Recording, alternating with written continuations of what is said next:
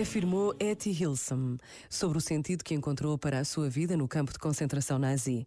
Foi lá, entre as barracas repletas de gente agitada e perseguida, que achei a confirmação para o meu amor por esta vida.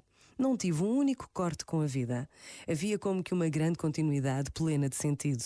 Como é que alguma vez vou conseguir descrever isto tudo? Descrever de modo que outros também consigam sentir como na realidade a vida é bela.